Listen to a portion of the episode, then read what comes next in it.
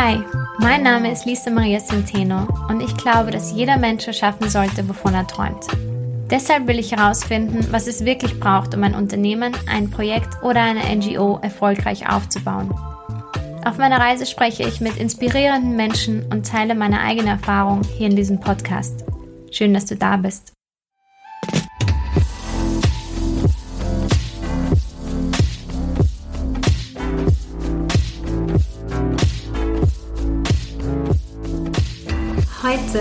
Habe ich ein ganz besonderes Interview für dich, denn es geht um eine Sache, mit der wir alle ab und zu strugglen und zu kämpfen haben. Und zwar ist es das Thema Klarheit.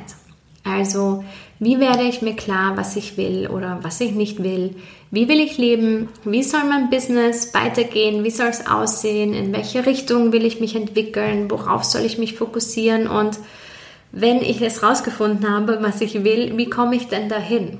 Das sind alles Fragen, die sich jeder von uns schon einmal oder des Öfteren und wahrscheinlich öfter als uns lieb ist, äh, stellt. Und wenn wir uns diese Fragen stellen, dann suchen wir vor allem eines, und zwar Klarheit. Und gerade beim Unternehmensaufbau spielt Klarheit eine super wichtige Rolle, denn wir müssen herausfinden, wie wir uns positionieren möchten, welche die nächsten Schritte sind, ähm, wie soll ich das, was ich kommunizieren möchte, überhaupt nach außen kommunizieren? Ähm, es sind jede Menge Fragen zu klären, jede Menge Fragen offen und jede Menge Unklarheit da. Und weil Klarheit so wichtig und gleichzeitig so schwierig zu bekommen ist, habe ich mir Unterstützung geholt. Und zwar habe ich Kelty McQuire in den Podcast eingeladen. Und Kelty ist Clarity Coach. Also sie hilft Menschen dabei, sich über genau diese Fragen im Leben und im Business klar zu werden. Und ich habe mit ihr darüber gesprochen, wie man überhaupt herausfindet, was man wirklich will, wie man Klarheit findet und sie auch langfristig behält, welche Tools einem dabei helfen können, Klarheit zu finden, wie man es schafft, sich zu fokussieren, wenn man zum Beispiel verschiedene Leidenschaften hat, und ja, wie man dann viele einzelne Leidenschaften in einem Business vereinen kann. Wie dir Design Thinking helfen kann, die ersten Schritte zu machen und welche Frage, welche besondere Frage dir dabei helfen kann, herauszufinden, was wirklich wichtig ist. Also ja, wenn es dir auch manchmal so geht oder vielleicht oft so geht, dass du nicht so richtig weißt, wohin, äh, was will ich, was ist als nächstes äh, geplant, ähm, wie auch immer, wo soll die Reise hingehen, dann ist das die richtige Folge für dich. Und Kelty lebt in München, ist aber gebürtige Kanadierin. Und daher ist diese Podcast-Folge auf Englisch. Ich hoffe, das ist in Ordnung für dich. Und ja, jetzt ganz viel Freude bei diesem Interview mit Kelty. Viel Spaß!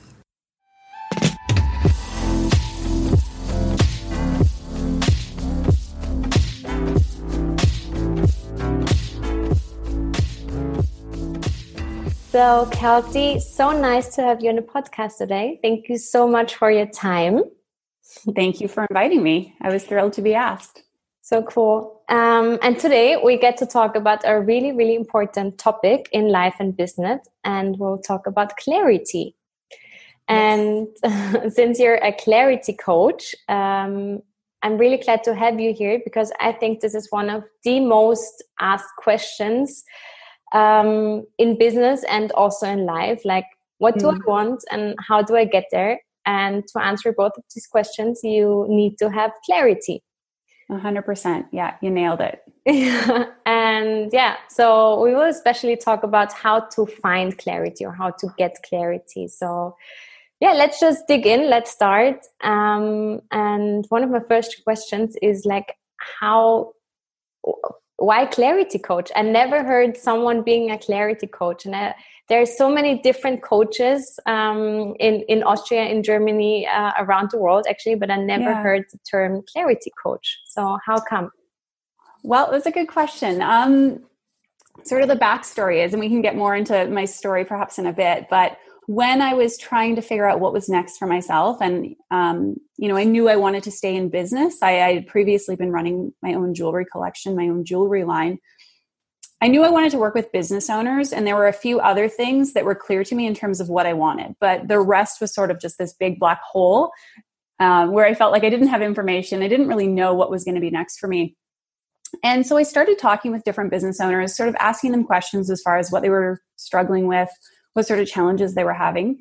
And one of the central themes that became really quickly apparent to me was the fact that oftentimes, I don't want to say always, but a lot of times business owners are just not really clear either as far as what that big picture looks like for their business or their life, or there's particular challenges and decisions that come up, as they inevitably will for all of us, that they really struggle with and i realized that was really the missing piece for a lot of people you know if people are trying to decide like do i grow my team? Or you know do i take my company public? Or um, you know do i open up a second store? Whatever it may be it really comes down to having clarity and being clear on what it is you want.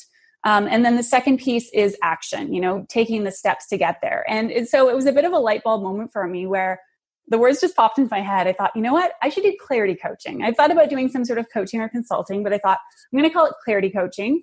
And the two things that need to happen there is we need to get clarity and we need to take action. And they're not necessarily sequential. So it's not like you do one and then the other, but those two are both central to really making progress in our lives and our businesses. So, did you decided to become a clarity coach before you find clarity yourself?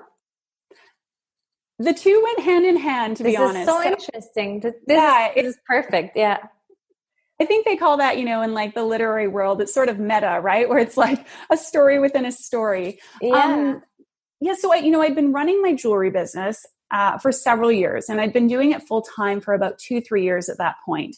And that was when my husband and I decided to move from Vancouver, Canada to Munich, Germany. And so when I made that change, you know, I knew I was running a product based business and that while it wouldn't be impossible, there would be challenges to do with, you know, do I move the business? Do I manage things from afar? Am I doing drop shipping? Like, do I have a team on the ground in Canada? Do I duplicate my efforts here in Europe? So there was a lot of, um, there were a lot of question marks that came up around that and a lot of confusion. But I think for me, moving to Germany, and, and so what happened, you know, for a time I was running the business from afar.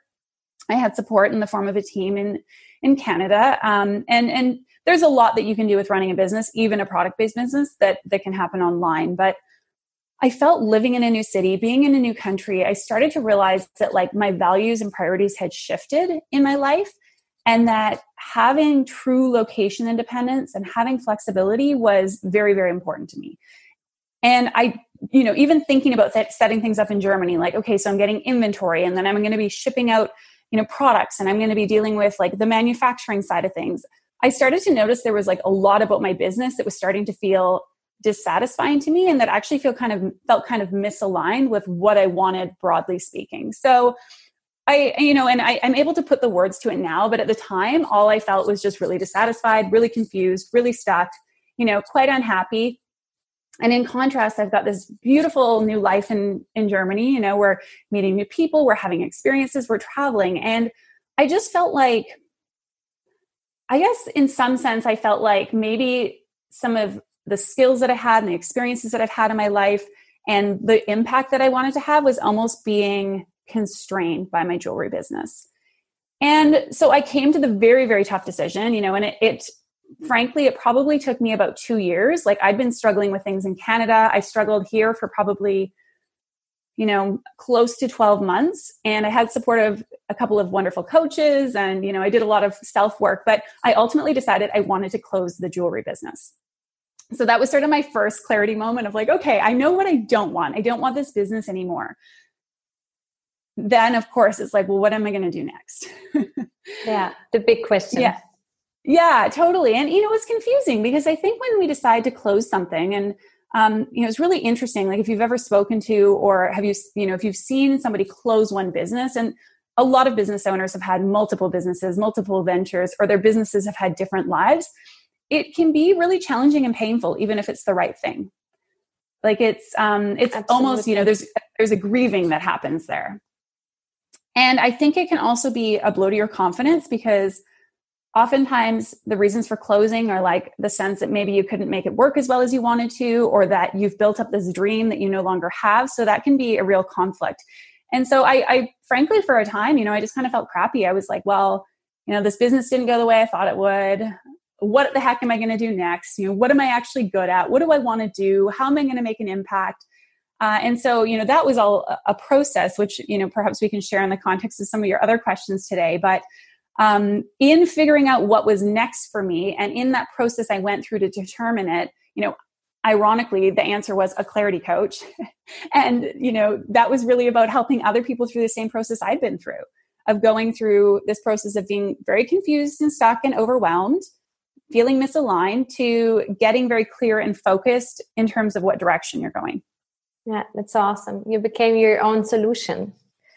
Yes, interestingly. This, yeah, this is yeah, this is so this is so inspiring, and this is also how I came to doing this podcast now, because I was also looking for answers I I couldn't find anywhere, and so you have to you have to do it yourself. Mm-hmm, mm-hmm. So beautiful, and yeah, so what's the thing with clarity for me yeah. like clarity is like ah, it's it's like a it's like a myth because you can find clarity mm. and you think like once things become clear for you they always be clear but then yeah. on the way it's so easy to uh, to get lost or hmm. lose mm. that clarity do you have uh, as a clarity coach do you have a definition of clarity in a nutshell at least the definition that i use is clarity is really having an understanding of what you really want not just what your you know your intellect wants but what you deeply want and desire and that can be in any realm or facet of life you know that can be relationship that can be just life broadly speaking that can be business that can be situational that can be a decision. Um, you know it's an understanding of what it is you want and the direction that you're going and then you know even more importantly it's like okay now what what am i going to do to get there right? I do think like that word you know similar to like this notion of purpose or having a passion it's like i think those things trip people up because the fact is as you mentioned like this is not a one and done thing. It's not like oh you know i've had this epiphany i'm enlightened i, I know what i want and then that's it. It's it's constant work it really is. Yeah yeah so true. So uh, you mentioned one of the big questions like what do i want and like mm. and i know from experience like mostly you you just know what you don't want yeah or you and this is also a very important uh, thing to yeah. figure out what you don't want what you don't want but how um how do you find out what you really want what are the tools yeah. or the techniques yeah. Uh, well, I'm glad that you mentioned that because, you know, that actually is a really good, important starting point to say, okay, if I don't know what I do want, what don't I want? And so for me, you know, the example being the product based business, like I knew I did not want a product based business. Um, I did not want a business that would um, find me in many ways feeling disconnected from other people. I wanted something that left me or saw me like being a lot more engaged and, and connected. Um, so that, that's a great place to start. Um, I think, you know, self reflection is certainly part of that process. And I do think a lot of people they don't allow themselves or they you know they they don't have which you know there's also a choice there right? It's what we prioritize. They don't have the time to really ask themselves questions as far as like what's working in my life or business? You know what isn't? When do I feel energized? You know what's depleting for me? Um, you know what would I change about things if I could? Um, I think oftentimes we maybe have those answers in the back of our mind but we're so busy just day to day like trying to kind of battle battle through things. So I think having reflection is important, but you also can't think your way to clarity. So you can't just, you know, go like sit and meditate and suddenly you'll have an epiphany. Um, the big, big thing for uncovering clarity is that you need to be out in the world having experiences, exploring your interests, being curious about things, not being afraid to fail, taking imperfect action. Uh, and patience and time also play into that too, right? Like there's no there's no timeline in which clarity arrives for people. It's going to be different for everybody. Yeah, it's so beautiful. Yeah. Yeah, you, learn on the way. And th- that's a really good point because many people are like waiting for this moment to happen like once i get clarity or once i figure this out then my life can like can start and can begin but as you mentioned like it's coming on the way and yeah when you 100%. expect it the least mm. 100% one of my favorite quotes, which I always love sharing, is from uh, business mentor Marie Forleo, and she says that clarity comes through engagement. Um, you know, and it's it's so true. It's like we have to be able to be out there getting a response from you know people, situations, things to say like, oh, do I like that? Is that working? No, it's not. You know, like for me, if I think you know, do I want to do group coaching for people? I'm probably going to have to work with people in a group scenario in some way, shape, or form to say, how does that feel? Does that work for me? Because what I think I know is often different than what the experience is going to be like. Yeah, totally, totally. And what do you think? Why do so many struggle with clarity? I think, first of all, I think partly it's just that's just life. That's what it is to be human. Um, I don't want to say that you know people who are entirely 100% clear all the time don't exist but i do think it's a rarity for people to go their entire lives never having a question mark as far as you know what they want to be doing if they're happy you know feeling stuck or paralyzed in some way. I think that's totally normal. So um, i guess you know partly my answer is hey people are struggling because that's just that's just part of life. Um, i think you know specifically right now you look not for all of us certainly but you know for a lot of us we have so many choices at our disposal. And that can be super super liberating but i actually would argue it's paralyzing for many people. Um, life used to be more simple. It was like you know if you were a woman you were either staying at home with children or you had one of like you know a handful of jobs. Um, you know the, the, the choices were not like oh i can choose not to have children or i can choose to live a location independent white, uh, life pardon me. It's like i can you know I, I get married and i have two kids and i have the white picket fence. And again there's always been people who have gone against that but now so many of us seeing here like you can do anything you can be anything anything is possible.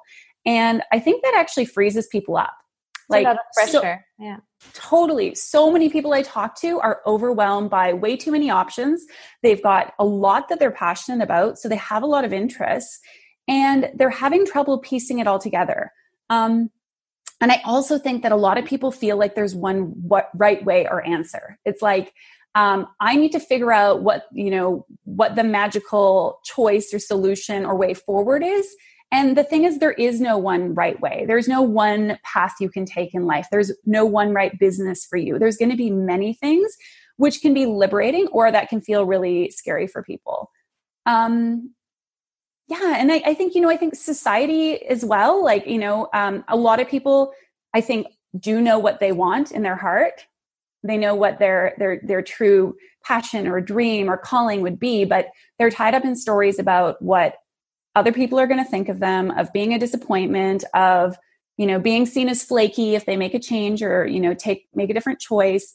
Uh, that they'll be letting people down, you know, that their parents won't be proud of them, all these different things. And, and that's something that, you know, I've struggled with some of those things. And a lot of the clients that I coach have those similar concerns. Or, or you know, or they're not going to be good enough. It's like, well, how can I do this thing? Because what if, what if I fail at it? What if I'm, you know, I'm, I'm just the imposter, right? Yeah, yeah. So, so would you say like the clarity, the purpose is always there? You just have to uncover it. I think it's both. I think I think it's it's an uncovering, and I often use that word, you know, uncovery, but it's a building too, right? So, I think the uncovery piece is really learning to be more in tune with your own true wants and desires. And I think a lot of people are out of touch with that. It's like you know I, a lot of people's like what do you want? It's like i don't know what i want. I have no idea what i want. And so learning to get in touch with that you know coming to have better understanding of self to say you know what really actually excites me? You know when do i feel joy when i'm you know when i'm doing my work? Um, you know what do i want? Not what does my you know my sister want or my best friend want but like what do i want? Um, so i you know i think that's part of it. And i think that's kind of that unearthing process is like having that time to reflect on what your experiences have been, what your strengths are, um, you know, what your drivers are. Um, but then the building piece is again, it's like going out and trying things. And I also think a lot of people like they kind of wait to go out into the world or to try something and have this like ah moment where it's like oh the angels are singing and and yeah. it often is not like that either right we yeah. it takes yeah. time to cultivate something absolutely absolutely and you have to change it because like you know the saying like nothing changes if nothing changes and, and you have to to take the first step and yeah. i can so relate to what you said right now because i also had a time where i had no feeling whatsoever for myself like i i was like kind of so numb i had no feeling of yeah. this excites me or this makes me happy or uh, this is what i really really want and yeah. this is a really tough process to get to get in there because mm um, like from from our, our very child childhood or early childhood on we are made to please other people and like mm-hmm. and be be friendly and be helpful and do everything for other people and yeah no one really asks ourselves like what do you really want or mm-hmm. what is what makes you happy and yeah. if you continue like living for other people for i don't know like 20 years or 25 years i mean mm. i think when you know in your 30s what you really want in life this is a big accomplishment actually yeah so yeah. Hmm. Well, you know, and I think it shifts and changes, right? And you know, even for myself, I I don't know what the future holds as far as am I going to do clarity coaching forever or will it look like how it does now? I don't know that, but I think I have a better understanding of sort of like the common threads that run through my life. When I look at the experiences and I look at, you know, what's been enjoyable for me, what's been important, I know connection is really key. Like I have to have close connection with people. Um, you know, I have to, have to be able to have like a lot of creativity and autonomy. And again, those things can shift and change as as life, you know, your values shift and change over time. Um, but I think if people can sort of like get to the heart of what are some of the common threads that ran through experiences that you'd enjoy, you, you've enjoyed, you know if you look backwards and say like anytime i was enjoying what i was doing you know it could be like scooping ice cream when you were 16 or it could be you know that job where you hated your boss but there was that customer interaction you really liked. I think for people to kind of be a little bit of a detective to look backwards and say like okay so what are the common threads there? Because there is a pattern there. There there almost always is. Yeah that's true. And it comes down to self-reflection like you mentioned mm-hmm. earlier but yeah. you can never learn to reflect yourself like unless no. your parents teach you but it's not nothing yeah. you learn in school you should learn no. in school actually yes yeah mm-hmm. so how did you know for yourself that being a clarity coach was the right thing like do you have like certain parameters where you say mm-hmm. like when when i feel like this or when i feel like that it's the right thing or it's not the right thing yeah i think for me one of my main sort of guiding lights in my life my business is does it feel good? And does it, you know, does it feel good? We can all ask ourselves that, and that's going to mean something different. But for me, I want to feel, you know, a certain degree of excitement and inspiration. Um, I think, you know, fear is not a bad thing. And so, certainly, you know, embarking on something new, there is something that can be scary but it's it's more like leaning towards excitement as opposed to panic right? It's more like oh it's kind of good scary.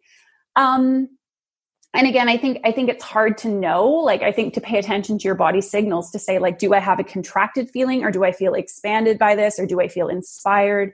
Do i feel excited? That's something you have to become attuned to but um i i really i don't I'm not saying everything fell into place with my business immediately, but for me, it was really interesting that when I sort of landed on this notion of supporting people through with the coaching, clarity coaching, and when I looked at all the things I'd done in my life and what I'd been good at and what my strengths are, and when I actually tried it, like I, you know, I tried coaching some people before I committed myself to it.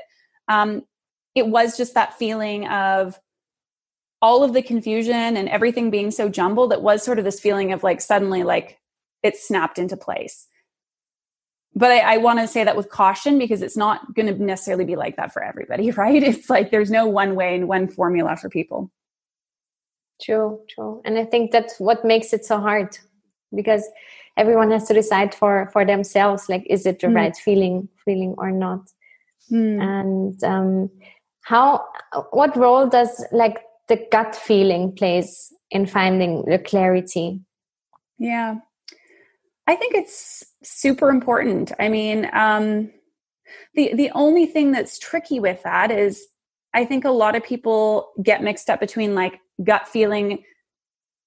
Um, I think a lot, you know, a lot of clients I talk to, they're very much fearful about you know making a commitment, making the wrong choice, um, being very indecisive, you know, kind of spinning themselves in circles for a long time.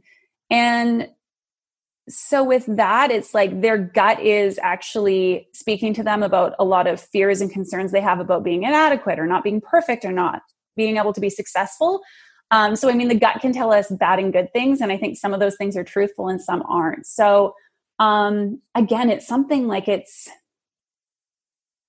I always encourage people like you don't want to do something that doesn't feel right, but at the same time, I think you need to give things enough time and space to be able to explore it. Um, and I'll, you know, I'll give you an example. One of the women I'm working with right now, she was talking about wanting to send an email or emails to like various brands that she'd like to work with for her photography business. And she said to me, you know, I'm not sure that I want to go down this path and do the, the brand photography.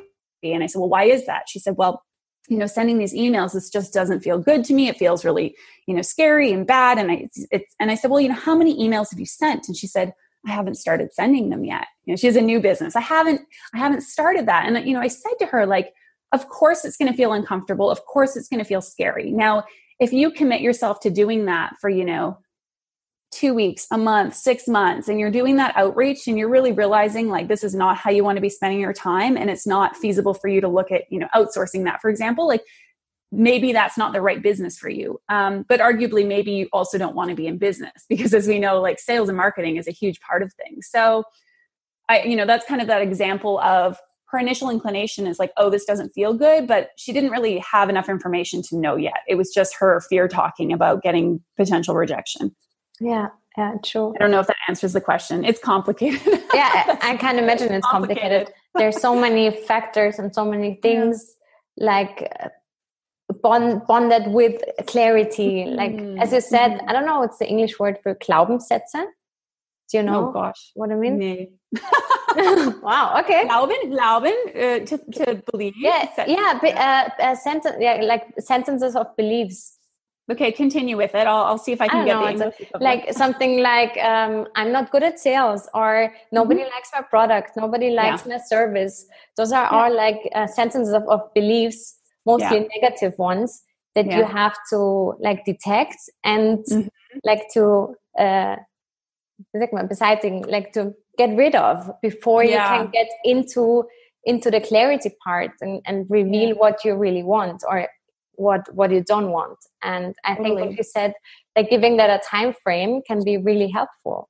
Except yeah. I'm trying this for three months and after three months if nothing comes back if i don't like it mm-hmm. then then i stop but not no before. it's totally totally smart. Like people i think often give up too soon and something else that you know just came to mind now is that when you're talking about these sort of like um, you know harmful beliefs that we have which we all have these sorts of like mindsets and beliefs that that don't serve us um, to really question that. And that's something you can do either working with a coach or you can do that on your own through journaling. But to you know to ask yourself like if you if you find yourself saying i don't like something what don't i like about it? Write it down. Why don't i like it? You know is that true um, if I was good at this, would I like it? Because often things that we're not used to yet, we're not comfortable with, we don't like it. But as soon as we can become accustomed to it, we might actually really love it. So, yeah, very interesting.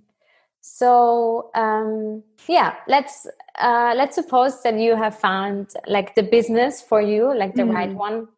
Mm-hmm. Uh, or can we go one question back? Sorry, because you yeah. said uh, you mentioned multi uh, multi passionate passionate uh, people yeah. yeah. yeah and i think they struggle a lot because they don't know if it's the and this is actually a question from instagram um, when you have like so many passions is it better mm-hmm. to focus on one after the other or yeah. is it possible to combine all of them yeah um i mean there's two or three ways i'd approach this so first of all, like I do think it's important for people to look at the things they're passionate about and actually ask themselves, like, would they be comfortable making this a business? Because, you know, you need to realize not always, but sometimes when you put, you know, you monetize something you're good at or something you enjoy, for some people it does sort of suck the life out of it, right? So some people are okay just saying, you know, that thing that I love, you know, if I really love photography, like that's just something I do on the side.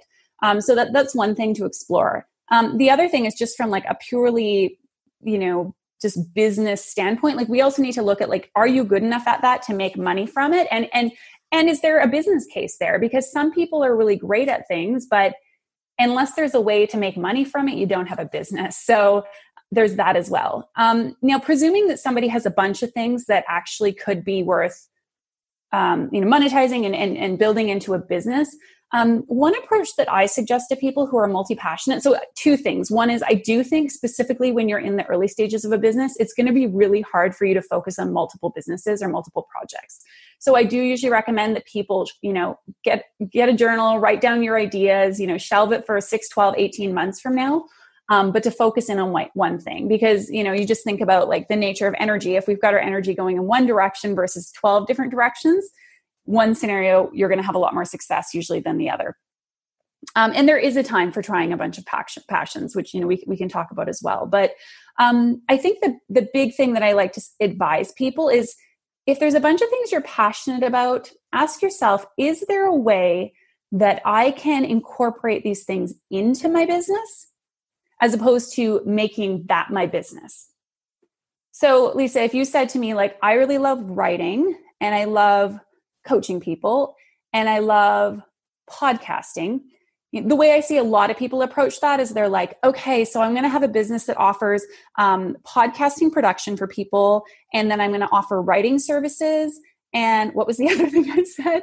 coaching. coaching. And I'm going to offer yeah. coaching, right? So it's like, oh, maybe I coach writers on how to create podcasts. And, you know, certainly maybe there's a business idea there. But what I would then say is, okay, if you like podcasting, you can have a podcast for your writing business and the writing business will will involve you you know work, coaching other writers so let's let's say you coach other writers and you've got a podcast that features ideas from this business. So, you know, there's ways to like work your different passions and interests into a business without that being the business itself. This is so smart. Yeah. I mean, like there's I there's tons of things I love. Like I, you know, even I love nature and the outdoors. And so just from like a brand perspective, like I love sharing photos of the hikes that I go on. I love, you know, I've written a couple of blog pieces about, you know, why hiking and becoming more outdoorsy is very similar to the journey that one goes on when they're uncovering clarity. So there's ways that you can weave that into your business without deciding, um, you know, I'm going to be like a clarity nature coach or something. yeah, yeah, that's that's really smart, and that's this is a really good tip for like combining your strength and and your mm the things you're passionate about. mm So, and where do we start? What are the what are the steps? Like when you when you say okay i'm combining these passions and i'm becoming yeah. a writing coach with a podcast mm. so um where do i begin? Yeah. You begin trying things right? Like so if you're talking about having set up a brand new business and if you're still trying to figure out you know what do those offerings look like? Like am i working with people one-on-one? Am i working with companies to offer those services? Um, one thing I, you know, I love, and it's a concept that comes from design thinking. Uh, and there's a book that I'll recommend to your listeners, which is Designing Your Life. Uh, it's a book by two professors from Stanford University, Bill Burnett and Dave Evans, and they talk about using this notion of prototyping. You know, wh- which is effectively it's what designers use to be able to, um, you know, build their way forward and create sort of samples or to be able to test drive something as a concept without going all in. So, you know, before the whatever X model Porsche is built, they're going to have prototypes of that Porsche. You know, before um, the iPad became a thing, they they played around with some various prototypes for that. So, I encourage people to take this notion of pro- prototyping, which again you can call it test drive and you can call it experimentation, but to think of relatively low risk, relatively low cost imperfect ways of test driving your ideas. So, you know, for this person who's gotten into doing, you know, their writing coaching, maybe that looks like connecting with their um, friends and family to say, you know, if anybody's an aspiring writer, I'm going to be offering, you know, five sessions for a promotional rate. Um, so you can see, like, do I like working with people in that way? Is that interesting for me? Um, or perhaps you're thinking about, um, you know, setting up a school to be able to coach people in writing. Like maybe you host a weekend seminar before you decide to like lay out all your capital and actually set up and build this school. So um, if you can think about like how can you explore this in a smaller way and do it quickly do it with less of a cost investment and also with less of a risk that's going to get you an action which is going to be super important for informing and showing you you know if that's the way forward for you. Yeah yeah, that's really smart. And it's less scary. And it's less scary. yeah. No, 100%. And if it's less scary, it means you're more likely to do it, right? Because if you just think about like so many people take so long, and specifically with businesses, like, oh, I have to have the perfect website and it's going to take me, you know, 12 months to like get my offers in order. And then I've got to, you know, have my pitch done perfectly. And I think for people, they just need to get out and take some sort of imperfect action and to do it sooner than rather than later. Um, because that'll, A, it'll like save you time if you decide, that's not for me. B it's going to just get you out there which is like it's you know you it's like a, a ball rolling downhill. It starts to snowball or something. It starts to get momentum. It starts to build. It starts to grow. Uh, so yeah you're 100% right that it's less scary. Cool cool. That's awesome. Um, so and what what can we do to not lose the clarity we gained yeah. earlier uh, I think to not lose clarity, you know, it's about remaining in touch with ourselves. It, it's periodically checking in, whether you do that, you know, once a month or once a quarter, but really just looking, you know, for in the case of a business to say, you know, what's working really well right now for me and my business. What am I enjoying? Where am I making money? Um, you know, what parts of my day do I like and what parts would I rather get rid of? And and you know, to do it on the flip side too, like what's not working, what feels challenging for me. Um, so you can kind of correct course before you find yourself, you know, five years down a road having done something that maybe actually doesn't suit what it is you want. Um, and I, I think, you know, one thing is having a vision to begin with, not just of what you want your business to look like, but what you want your life to look like.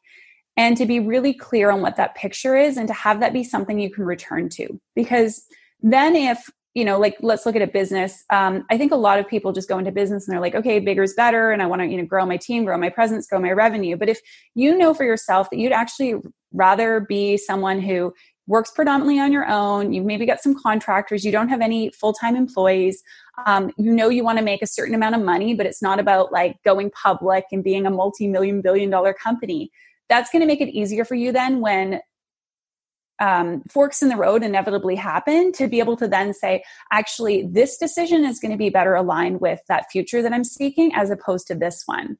Because a lot of people just go down the path. It's like, well, that's just what you do. That's that's you know that's what a writer does that's what a business you know that's what a business coach does that's what a jewelry designer does but they don't actually look at is that what i want? Yeah that's how we always done it. Let's do it that yeah, way. Yeah. Totally. Yeah. And you mentioned a vision do you have a technique or tools to work out that vision with clients or to find yeah. out that vision? Yeah. Uh, for me it's always about asking questions asking asking more questions asking questions when they answer the questions. And um, I, I do you know do that in the context of the sessions with the clients. And then afterwards i often will pose things for them to you know explore and to sort of journal and write on in between our time together. Um, again it's it's really looking at you know what have i done up to this point? You know what's worked well what's not worked well? How are things currently? And that that can help shape the vision because again it's going to inform what you do and don't want. Um, but going back again to that question it's which is you know simple but but very impactful for people. It's like what kind of life am i building? Like what's what's the bigger plot here? Because our businesses even if they take up a lot of our day it's like it's just one piece of the rest of our life and we need to make sure that the two are connected and tied together well. Um, so yeah a lot of the questions just asking people you know how do you want to spend your time? Who do you want to be working with? You know what do you enjoy? What, what are you good at? And so forth and so on. Yeah that's beautiful. And i think it's so important in life and business to have that vision. Mm-hmm. but also it's it's something that many people get get pressured with like finding your vision and you have to have a vision so um, yeah, but thank God there are people like you. Yeah, so, and they they you help them to find it. Yeah. So yeah, so is there any other tools like how to manifest or tools or techniques you use in your coaching um, like maybe a vision board or, or some mm. things to, to visualize yeah, good question. Um, I can't think of specific tools. I mean, I'm always, I, I think a lot of what I do is going to be customized based on who it is that I'm working with. Um, one thing that I do find helpful that I'll share is um, specifically when somebody's looking to like pivot or transition to something new, or when they're feeling stuck and wanting to make like a career or a business change. Um, it can be really helpful to do what i call compiling the evidence. You know it's really building a case for yourself because i think we often tend to overlook our past accomplishments our talents what we're good at. And one piece to consider with that so so first of all just to explain it i mean that's going to be everything from like you know what did i study and learn in school to what do people tell me i'm good at to what are positive pieces of feedback I've gotten from clients and, you know, different businesses or jobs that I've had. Um, you know, maybe I've spoken at this event. Um, you know, I've run my, I've created my own podcast. It could be anything. It's really anything you've done that's like you felt was a success. It's something you feel good about. It's something that took effort. Um, and and to have that list and to really constantly build on it because confidence is something that you know it comes differently for all of us but it is something that we cultivate over time and it also is important for us to recognize what we've done well and then we can think about how we can apply those to other things. Um, so yeah so that's one thing i really love to have my clients do is to like kind of build a case for themselves compile that evidence so that when they're considering something new when they're looking at you know what may be next for them they can both look at that list and say okay what are some of the again those common threads i talked about you know what am i seeing here that like i've always done really well at um, and the, the other thing with that where i you know encourage people to focus on is look at your soft skills as well. Because a lot of people they do kind of look like at that check mark in the box and they say yeah i've you know i've got my master's degree and um, i know how to code and and those things are great. But I think specifically with the, the, the economy and the market moving forward and where we're going to be able to differentiate ourselves, even amongst other business owners, is by having soft skills that really help us stand out. So one thing that I, I have to thank my husband for because I don't know if it I ever would have been attuned to it, and I don't know if frankly I would do coaching now if it wasn't for this. He said to me at one point, and again, part of this is having conversations with people you know and love and trust to say, like, what do you see in me? What am I good at? What do you admire about me? I asked him, you know, what's one thing? And he said, You are so good at asking questions. Like you are so curious about people. You always are asking such great questions. And I would never have thought that that was anything notable. And I would not have thought it's anything monetize, monetizable, if that's a word, that I could monetize. Totally. But it's become the core of my business to be able to ask really thoughtful questions and to be curious. Um, and it's where I help people uncover a lot of clarity. So yeah look look outside of just that you know the, the hard skills that you see on paper yeah to- totally i agree totally um, and yeah it's so important to ask questions. And thank god for podcasts. I think this is one of the and you have your yourself your own podcast um, which is really cool. I do link it yeah. um, for sure in the in the show notes. Thank you. But asking questions is so so important in life mm-hmm. because most of the people are just waiting to answer.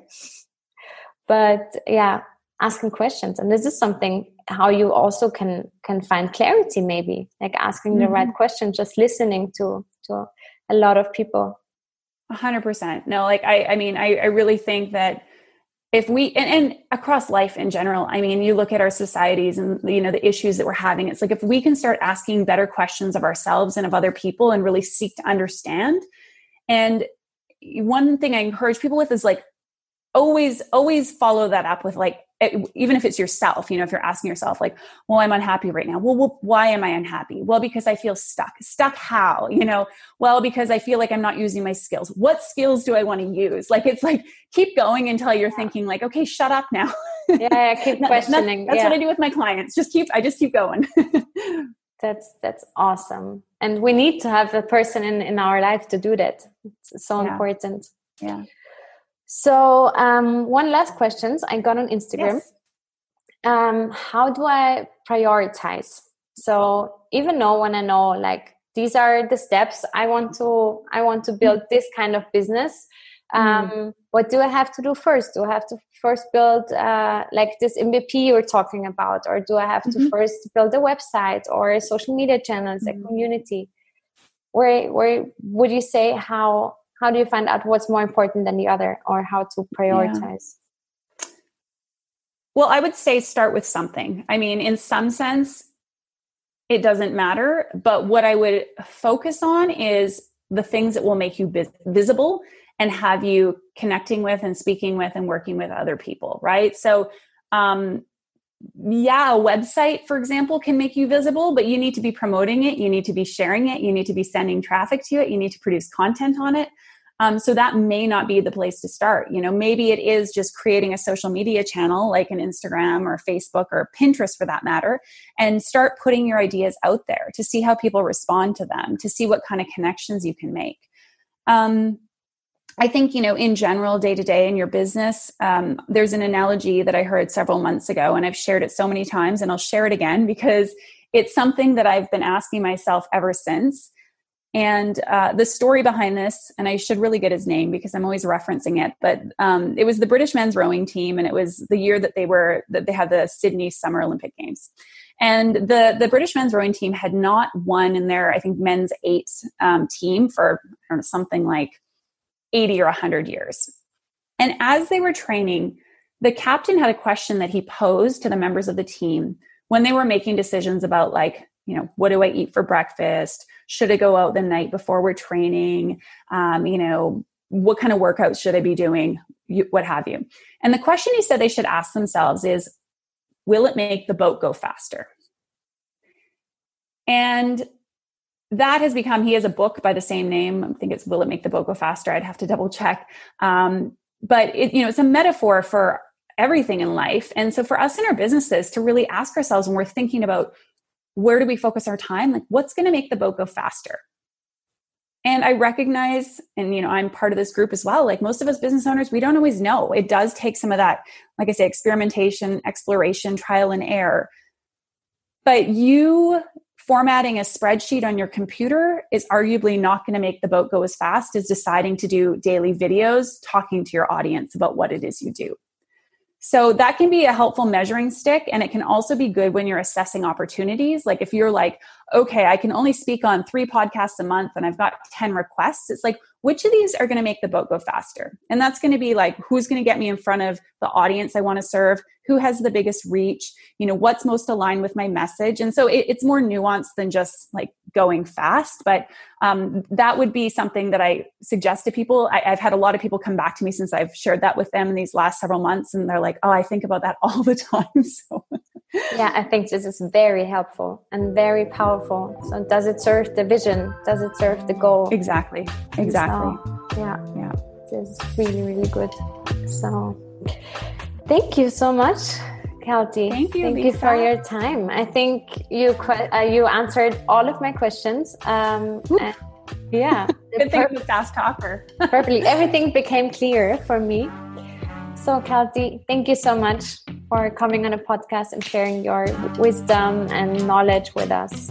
Thank you so much, Lisa. It was a pleasure being here. Das war mein Podcast-Interview mit Kelty McQuire. Ich hoffe, du konntest genauso viel davon mitnehmen wie ich. Ich bin super begeistert davon, welche hilfreichen Tipps Kelty gegeben hat. Zum Beispiel diese Frage mit Will the boat go faster? mit der du entscheiden kannst, worauf du dich fokussieren möchtest. Ähm, oder die Beispiele, wie du die einzelnen Leidenschaften in einem einzigen Business vereinen kannst. Super coole Tipps. Und ja, wenn du gerne noch mehr über Kelty wissen möchtest, du findest alle Links wie immer in den Show Notes. Kelty bietet auch einen kostenlosen Beratungscall an. Sie macht einen eigenen Podcast. Sie hat eine Facebook-Gruppe. Also da kannst du noch sehr, sehr, sehr viel äh, lernen und mitnehmen von ihr. Und egal, ob du jetzt sagst, es hat sich super viel für dich jetzt auch ergeben und ähm, du hast Klarheit gewinnen können oder ob immer noch sehr, sehr viele Dinge in deinem Leben und in deinem Business unklar sind. Trotzdem nie vergessen, du kannst das. Alles Liebe.